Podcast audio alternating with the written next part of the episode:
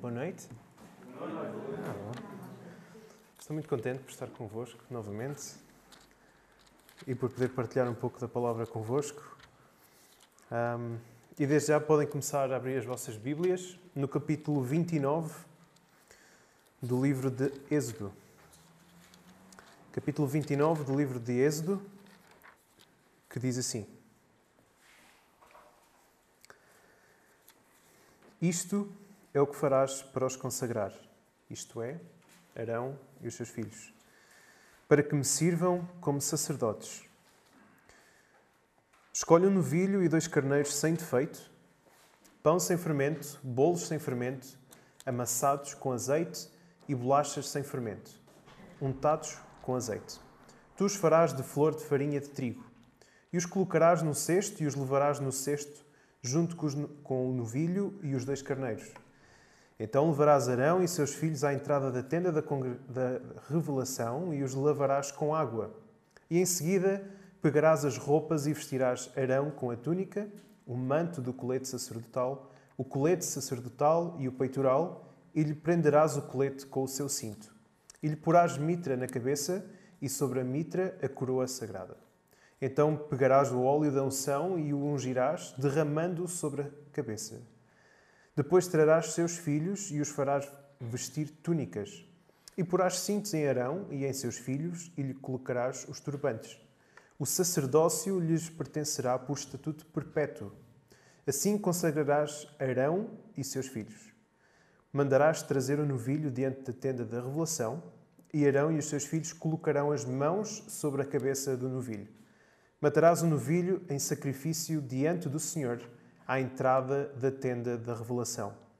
Depois pegarás um pouco de sangue do novilho e passarás com o dedo sobre as pontas do altar, e todo o restante derramarás à base do altar. Também pegarás toda a gordura que cobre as vísceras e a protuberância do fígado, os dois rins e a gordura que houver neles, e os queimarás sobre o altar. Mas queimarás fora do acampamento a carne, o couro e o excremento do novilho, é sacrifício pelo pecado. Depois pegarás um carneiro e Arão e seus filhos colocarão as mãos sobre a cabeça dele e matarás o carneiro em sacrifício. Pegarás o sangue e o derramarás sobre o altar ao redor. E cortarás o carneiro em partes, lavarás as vísceras e as pernas e as colocarás sobre a cabeça do carneiro e sobre as demais partes. Depois queimarás todo o carneiro sobre o altar.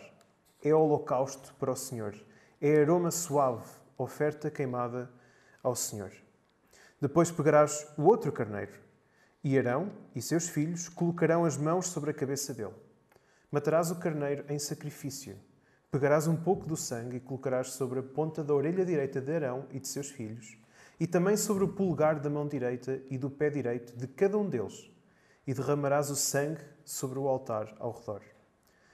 Então pegarás um pouco do sangue que estará sobre o altar e, e do óleo da unção e os derramarás sobre Arão e seus filhos e sobre as vestes deles. Assim ele, suas vestes, seus filhos e as vestes deles serão santificados. Depois tirarás a gordura e a cauda gorda do carneiro, a gordura que cobre as vísceras e a protuberância do fígado, os dois rins com a gordura que neles houver e a coxa direita porque é carneiro de consagração. E do cesto dos pães sem fermento, que estará diante do Senhor, tirarás um pão, um bolo de pão azeitado e uma bolacha, e colocarás tudo nas mãos de Arão e de seus filhos, e os moverás diante do Senhor como oferta de movimento. Depois o pegarás das suas mãos e o queimarás no altar sobre o holocausto, como aroma suave diante do Senhor. É oferta queimada ao Senhor. Também pegarás o peito do carneiro da consagração que pertence a Arão, e o moverás diante do Senhor como oferta de movimento, e esta será a tua porção. E santificarás o peito da oferta de movimento e a coxa ofertada, depois de movida e ofertada, isto é, a parte do carneiro da consagração que pertence a Arão e a seus filhos. Esta será a porção de Arão e de seus filhos, por direito perpétuo, como contribuição dos israelitas é uma oferta, oferta que virá dos sacrifícios pacíficos que fizerem ao Senhor. As vestes sagradas de Arão ficarão para seus descendentes, para serem ungidos e consagrados com elas. Durante sete dias o filho de Arão, que for sacerdote em seu lugar, as vestirá quando entrar na tenda da revelação para ministrar no lugar santo. Também pegarás o carneiro de consagração e cozinharás a sua carne no lugar santo.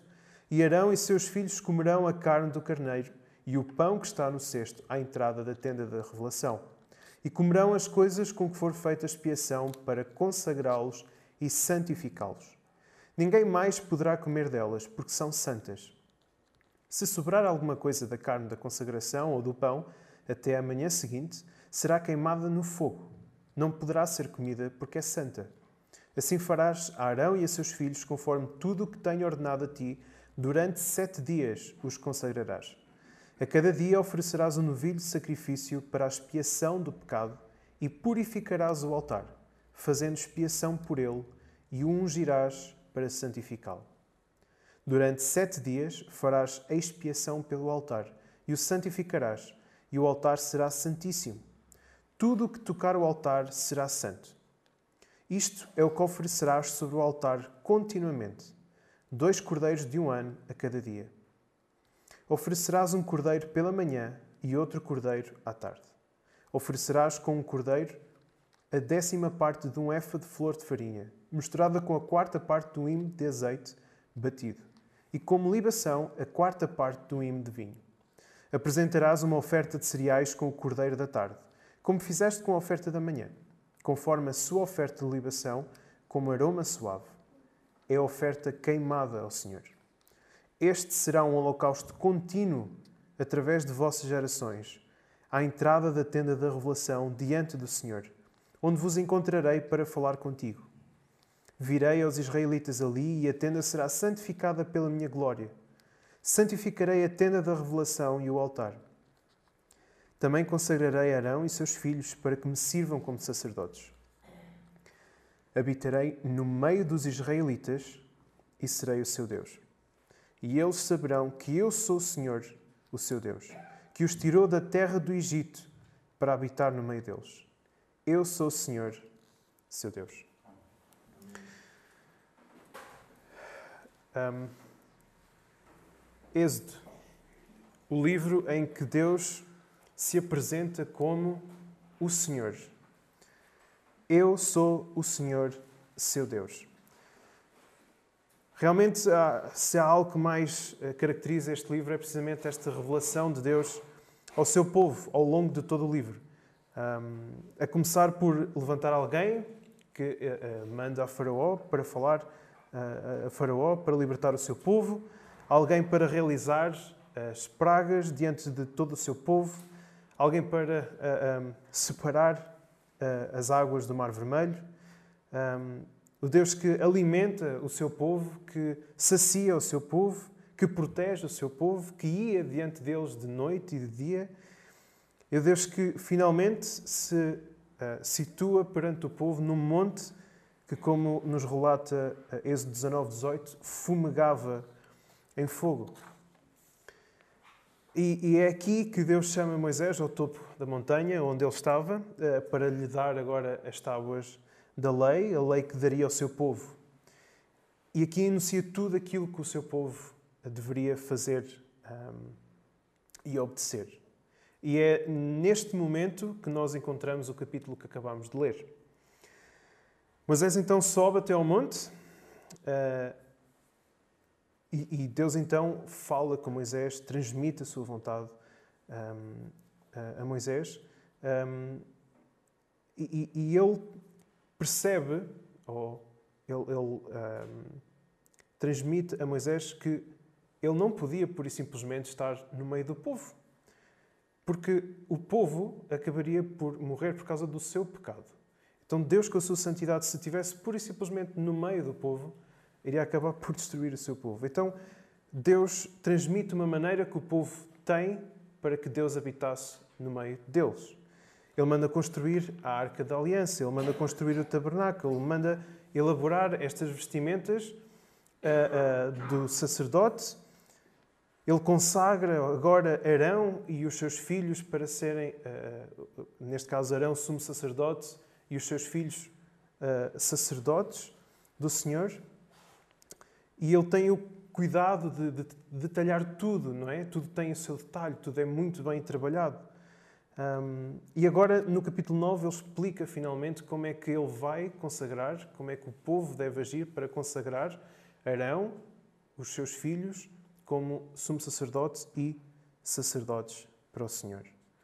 Um, e o nosso texto hoje eh, tem uma estrutura relativamente simples. Nós temos a ordem do Senhor logo nos primeiros uh, versículos, logo o versículo 1 até o versículo 3. Ele uh, uh, dá uma ordem clara, dá uma instrução clara e lista aquilo que vai ser necessário. E depois, entre os versículos 4 e 41, é o processo ou ritual um, de consagração de Arão e de seus filhos. E o último a última uh, uh, secção vá do nosso texto são os últimos versículos do versículo 42 a 46, onde Deus claramente revela o seu propósito de todo este processo. Então, começando pelo, pelo início, não é? Um, os, os, primeiros versículos, a ordem que é dada. No versículo 1, ele diz: Isto é o que farás para os consagrar. As vestes que foram descritas no capítulo 28, elas não eram suficientes para que o sumo sacerdote pudesse estar na presença de Deus.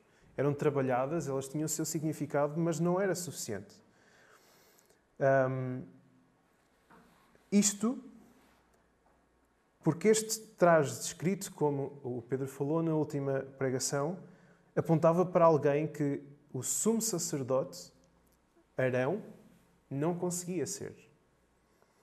Apontava para alguém que era perfeito, um sumo sacerdote perfeito, que um mero homem nunca conseguiria chegar a ser. Então, para o povo poder ter o Senhor a habitar no seu meio, a habitar entre eles, eles são instruídos pelo próprio Deus sobre aquilo que eles precisavam de fazer uh, para haver esta mediação entre o Senhor e o seu povo. E reparem que o, o povo em si, ele não sabe muito bem o que é que há de fazer para que isto aconteça, não é? O povo, por si próprio, não consegue fazer nada em relação a isto. Mas o Senhor tem o cuidado de amar o seu povo e de dar uma forma do seu povo se relacionar com ele e ele com o seu povo. E vocês perguntam porque é que era necessário haver esta mediação. Então, por causa do pecado. Se o Senhor pura e simplesmente estivesse no meio do seu povo, o seu povo não resistiria, não viveria. Não há forma de, de, pecadores estarem perto de Deus sem serem destruídos pela sua santidade. Se Deus simplesmente descesse sobre o povo, como disse, eles morreriam. Um, e para este mediador, o sumo sacerdote, poder estar no lugar santíssimo, antes ele precisava de ser consagrado. E para os filhos de Arão servirem como sacerdotes no tabernáculo, era necessário também consagrar estes homens ao Senhor. Porque estando eles na presença do Senhor, eles tinham de ser separados para viver de forma diferente, de forma agradável, compatível com esta santidade. Caso contrário, eles não viveriam. E ele dá-lhes então uma lista do que era preciso: um novilho, dois carneiros sem defeito, e com farinha de trigo eles deveriam fazer pães asmos, bolos asmos amassados com azeite corões asmos untados com azeite. E tudo isto devia ser trazido perante Arão e os seus filhos para serem consagrados à porta da tenda da revelação. Eu creio que não vos é estranha a ideia uh, uh, de que o fermento na Bíblia passa por muitas vezes como ilustração ou símbolo de algo impuro, algo contaminado. E por isso, uh, muitas das vezes é negada a possibilidade de o ter em Êxodo 12, 19. Por sete dias não se ache nenhum fermento nas vossas casas, porque qualquer que comer pão levedado será eliminado da congregação de Israel, tanto o peregrino como o natural da terra. E, se calhar, uma passagem mais conhecida é quando o próprio Senhor Jesus alerta para os discípulos, ou alerta aos discípulos, eh, para terem atenção ao fermento dos fariseus e dos saduceus, em Mateus 16, 11 então não é por acaso que estes pães, estes bolos, estes cuscurões ou bolachas, dependendo de, das, das, das, versões, um, são sem adição de fermento. Porque a ideia que está a passar aqui, o Senhor, é que tudo deveria ser puro, devia ser um, não contaminado, para eles poderem exercer sacerdócio ao Senhor que é Santíssimo. E realmente, se nós pensarmos desta maneira, o nosso Senhor é Santíssimo, Santo, Santo, Santo. Um, realmente tem que implicar a forma como nós vivemos, não é? Uma vez consagrados para o Senhor, estes homens não poderiam viver da mesma maneira. Por isso, nós agora também, como santos e amados e eleitos de Deus pela morte e ressurreição do nosso Senhor Jesus, nós também não podemos viver da mesma forma. Agora, consagrados para Cristo, em Cristo, com o Espírito Santo a habitar em nós, a nossa vida tem que refletir esta santidade do nosso Senhor, do nosso Deus. Em Colossenses, no capítulo 13, versículo 1, nós lemos que, já que fostes ressuscitados com Cristo, buscai as coisas de cima, onde Cristo está assentado à direita de Deus. E não se prenda àquilo que comemos ou que bebemos ou, ou, ou muitas das vezes uh, consumimos, mas a forma como vivemos e para quem nós vivemos. Vivemos para nós ou vivemos para o nosso Senhor? Uma vez consagrados a Deus, a nossa vida realmente não pode mais ser a mesma vida do velho homem. Se por acaso julgam isto algo ligeiro, vejamos um pouco mais a fundo aquilo que este capítulo fala sobre isto. Aquilo que o Senhor requer do seu povo. Nos versículos 4 a 41. Estes versículos então falam do processo de consagração em si. E este processo é descrito em quatro partes. A primeira parte, nós podemos ler que há uma limpeza ou uma purificação física externa. A segunda parte, nós temos os sacrifícios que são feitos. Temos a terceira parte, onde fala do legado da consagração. E uma última parte, o período desta consagração, o tempo que levaria esta consagração. Então, nos versículos 4 a 9, nós lemos sobre a limpeza ou a purificação física externa. Um, nós lemos que Arão e os seus filhos eles seriam levados até à entrada da tenda da revelação e eles seriam lavados com água. Arão seria vestido em primeiro lugar com a vestidura apropriada que nós lemos no capítulo 28 e seria ungido. E só depois disto acontecer é que os seus filhos seriam vestidos de túnicas. Um, eles receberiam os cintos e os turbantes e, como diz a palavra, o sacerdócio seria deles por estatuto perpétuo, como diz no versículo 9. Isto é, sem pausa. Isto é, sem, sem, sem um período determinado. É eterno. Uma vez consagrados, para sempre consagrados. Um, há uma ideia, uma imagem um símbolo desta limpeza, desta purificação, através de serem lavados com água, não é? Preparados para serem consagrados. Mas que agora, por causa de um grande sacerdote sobre a casa de Deus, sendo consagrados nele, isto é, Cristo, hum, nós podemos aproximar-nos da, da sua presença sabendo que nós também fomos lavados, limpos em Cristo. Além desta preparação para consagrar Arão e os seus filhos, havia também a necessidade de sacrifícios, isto é, da sua purificação interna, limpeza interna, um, dos versículos 10 ao 28. Depois desta uh, uh, limpeza que falámos anterior, é necessário tratar do seu interior, tratar do seu coração. Para tal, a ordem do Senhor foi que, para que trouxesse os animais perante Arão e os seus filhos à entrada da tenda da revelação, e eles iriam colocar as suas mãos sobre a cabeça do animal. E este, este gesto uh, demonstra que tanto Arão como os seus filhos se identificavam um, ehm, com uh, o que iria acontecer com aquele animal. Isto é, eles claramente estavam a dizer que aquele animal ia morrer pela sua vez. Ele iria substituir a sua morte, a morte que lhes era devida por causa do seu pecado. Então, o novilho seria a expiação do pecado para eles poderem ser consagrados ao Senhor. Reparem também que Deus ordena que o que é impuro, isto é, o couro, o excremento, a carne do novilho, seja queimado fora do acampamento. A ideia de que é o que é agradável a Deus seja queimado na sua presença, mas aquilo que não é, é completamente lançado fora, eh, longe do Senhor. Por isso, eh, eh, um Deus que é três vezes santo, ele não tolera o pecado. Ele não se agrada com o pecado, seja ele qual for. Ao mesmo tempo, quando vemos que Deus remove o pecado, ele remove por completo. Ele destrói por completo. Ele purifica de forma plena uh, quem é perdoado, não é? O que é uma excelente notícia para o homem, como veremos mais à frente.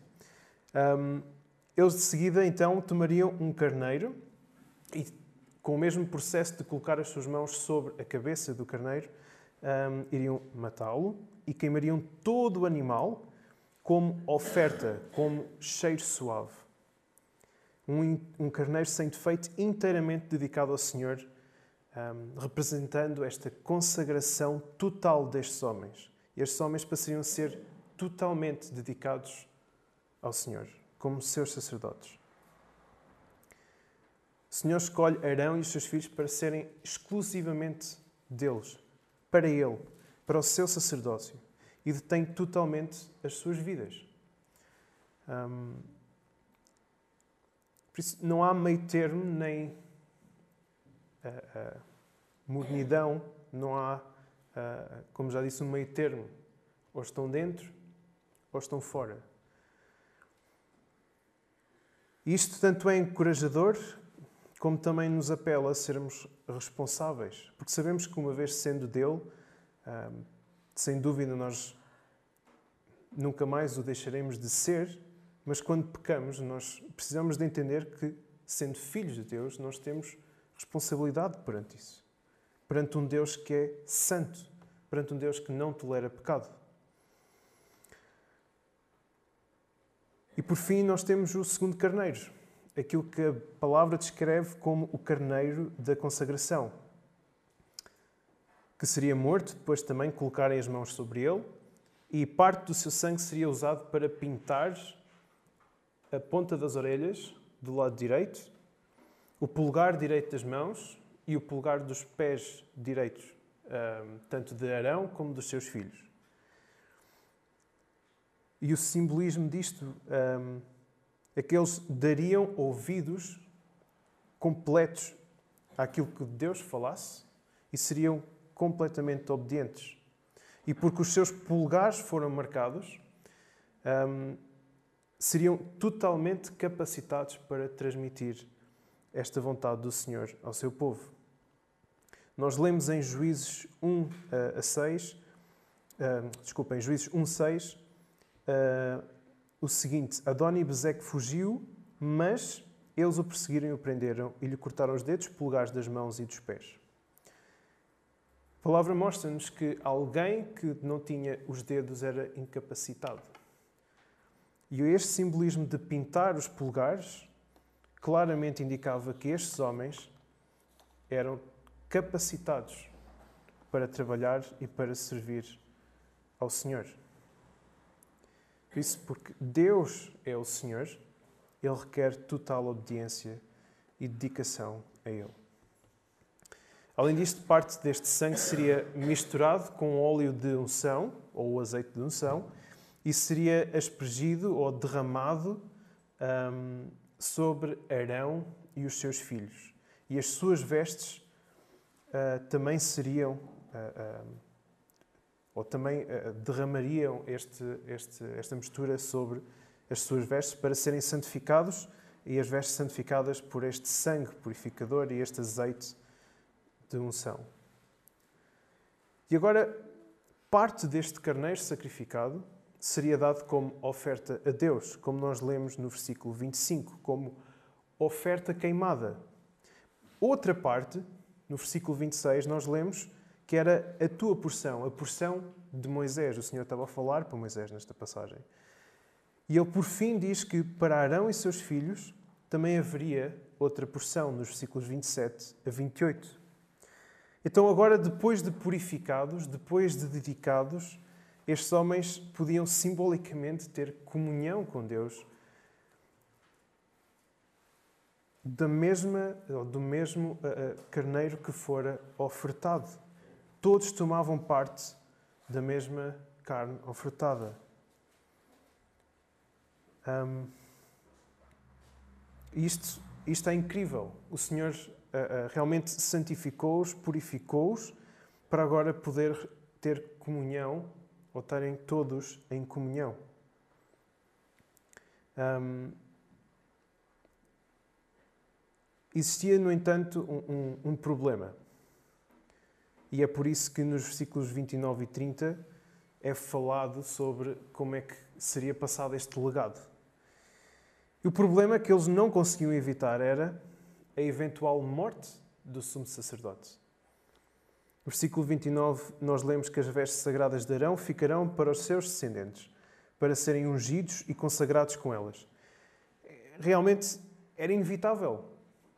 Por muito uh, uh, obediente que fosse uh, Arão, por muito um, que não pecasse, o que iria acontecer era ele iria morrer, porque todo homem, por causa do pecado, tem de morrer. E o que o Senhor diz é que este processo seria repetido sempre que um sumo sacerdote fosse consagrado de geração em geração. Um, e realmente, um sacerdote meramente humano nunca pode chegar a ser a, a, aquele sumo sacerdote perfeito, porque sendo pecador, como já disse, ele iria morrer. Mas o Senhor, com toda a sua graça, com todo o seu amor, já tinha um em plano um sumo sacerdote que estaria de forma perpétua na presença de Deus, que seria o perfeito mediador entre Deus e o homem. Este mediador, como certamente sabem, é Jesus. Nós temos agora, nos ciclos 31 a 41, o período de consagração. Isto não era só num dia, era durante uma semana. Durante sete dias os consagrarás, diz o versículo 35.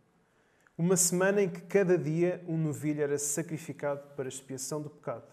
Dois carneiros, um de manhã e outro à tarde, com cereais e massa amassada com azeite e com vinho. E destas ofertas eles tomariam para si parte e comeriam e iam queimar aquilo que ia sobrar, porque, como a palavra diz, era algo santo e mais ninguém podia comer. Um, isto relembra-nos um episódio prévio, não é? Uh, Êxodo capítulo 12, quando Deus os instruiu de que deveriam comer todo o cordeiro durante a noite e aquilo que sobrasse deveriam queimar no fogo. Sete dias demorou o Senhor a criar tudo. Sete dias seriam necessários agora para um homem, em representação de muitos, pudesse estar na sua presença como estava antes da queda, no jardim do Éden. E tudo isto apenas para consagrar estes homens, apenas para serem chamados como seus sacerdotes? E o Senhor responde agora o seu propósito, no capítulo, no versículos 30, 42 eh, até ao 46. E nós podemos ler agora novamente estes versículos. Versículos 42 a 46 que diz assim: este será um holocausto contínuo através de vossas gerações. À entrada da tenda da revelação, diante do Senhor, onde vos encontrarei para falar contigo. Virei aos israelitas ali, e a tenda será santificada pela minha glória.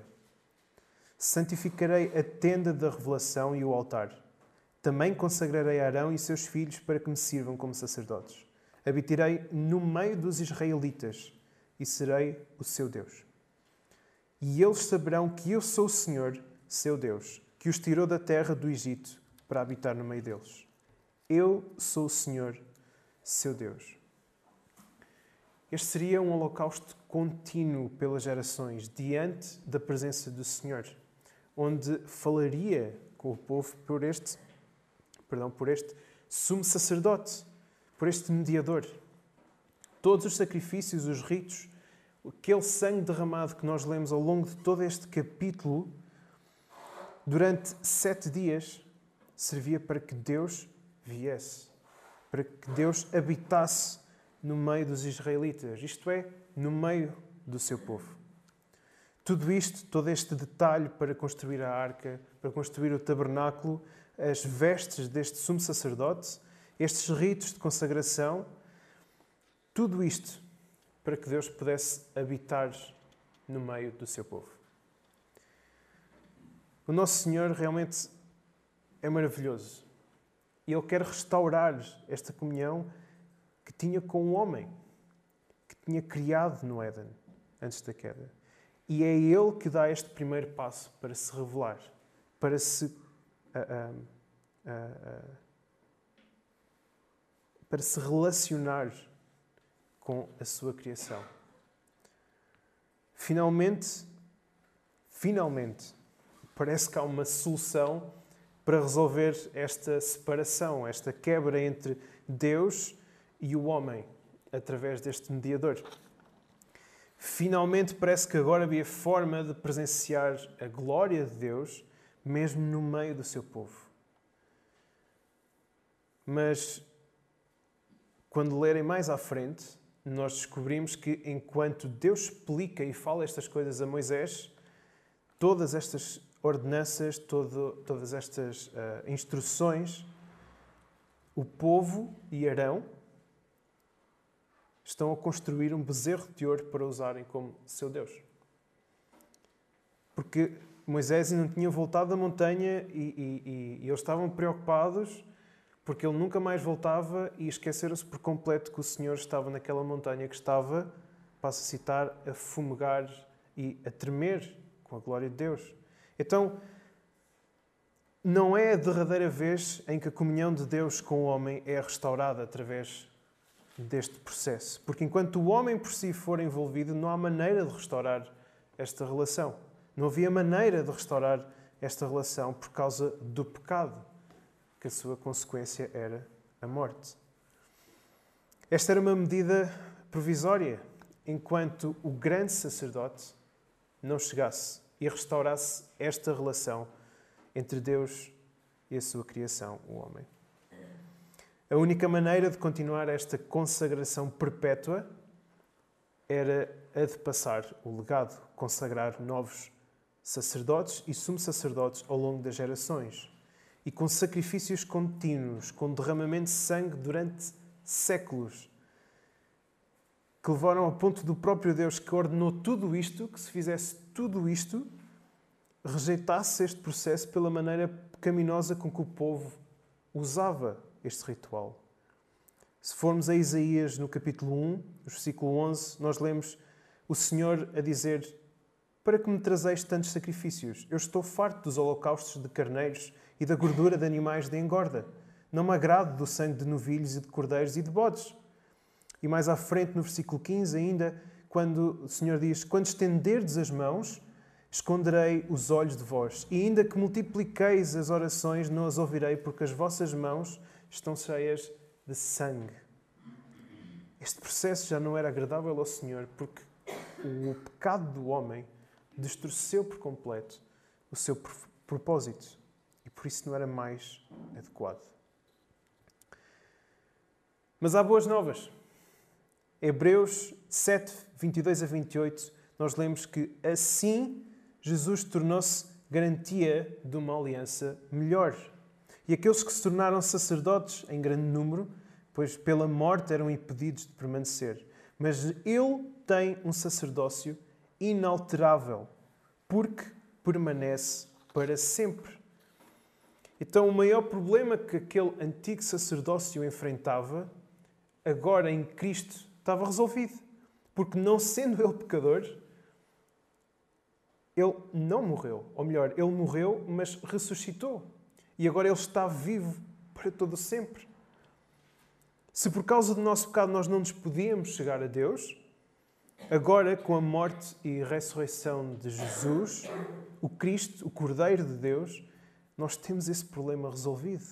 Continuando, portanto, também pode salvar perfeitamente os que por meio dele se chegam a Deus, pois vive para sempre para interceder por eles, porque precisávamos de um sumo sacerdote como este santo, inocente, imaculado, separado dos pecadores, tendo-se tornado mais sublime que o céu, e que não precisasse de oferecer sacrifícios a cada dia, como os sumos sacerdotes.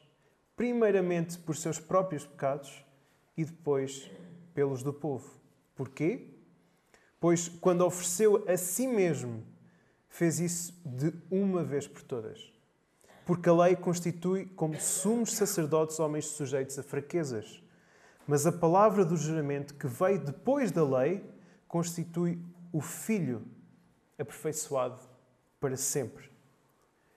Então, este Jesus, o nosso Jesus, é o derradeiro sumo sacerdote. Não é mais preciso consagrar um novo mediador, porque Jesus está vivo ele serve perpetuamente, eternamente, como mediador entre nós, o seu povo, a sua igreja, e o Senhor, o nosso Senhor. Este Jesus que foi levado a morrer numa cruz para expiação do pecado, do meu pecado, do vosso pecado, foi o sacrifício perfeito e único, capaz de satisfazer totalmente a ira de Deus por causa do nosso pecado. Jesus, que deu o seu corpo e sangue por nós, dos quais nós agora podemos também tomar partido pela partilha do pão e do vinho, fazendo parte do seu corpo, que é a Igreja. Tal como Moisés Irão e os seus filhos tiveram parte da mesma oferta para o Senhor. Este Jesus, o nosso Senhor Jesus, que habitou no nosso meio, que viveu como um de nós, porque nós não éramos capazes de viver como Deus queria. Ele foi o único que cumpriu toda a lei, porque mais ninguém a conseguia cumprir.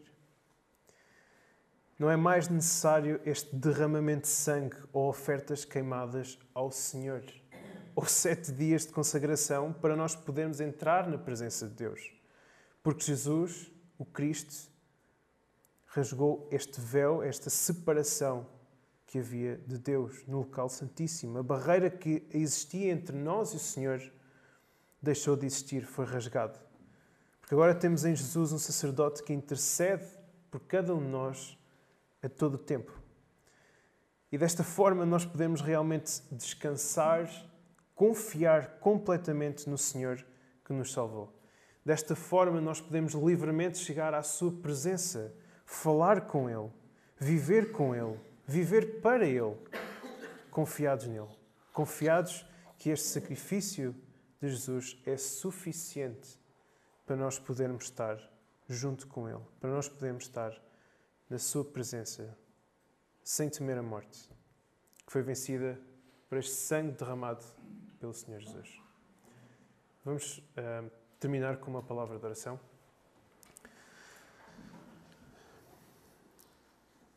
Senhor nosso Deus e nosso Pai, é sem dúvida um privilégio, Senhor, nós podermos olhar para a história do Teu povo, olhar a forma como Tu cuidaste e cuidas, Senhor, do Teu, do teu povo. Um, e deste o teu filho como o sacrifício perfeito, Pai, para nós agora podermos falar contigo, para nós agora podermos viver para ti, para podermos estar na tua presença, Senhor, e podermos adorar-te, glorificar-te, sem termos medo de sermos destruídos por causa do nosso pecado. Obrigado, Senhor, por o teu filho poder estar de forma contínua a interceder por nós todos os dias, Pai. Obrigado, Senhor, pelo teu perdão, pelo teu amor, pela tua graça, Pai, que nos transforma e nos edifica todos os dias. Obrigado, Pai, por realmente nos providenciares tudo e por podermos ver isso na tua palavra, Pai. Toda a tua vontade, todo o teu plano, Senhor, que estava hum, criado e pensado desde o início, Senhor, que foi realizado para que agora nós pudéssemos ter uma relação contigo, pudéssemos chamar-te de Pai, de Senhor e pudéssemos servir-te, Pai. Ajuda-nos, Pai, a realmente sermos humildes e a sabermos depositar toda a nossa confiança um, e alegria em Ti, Senhor. Tudo isto oramos em nome do Senhor Jesus. Amém.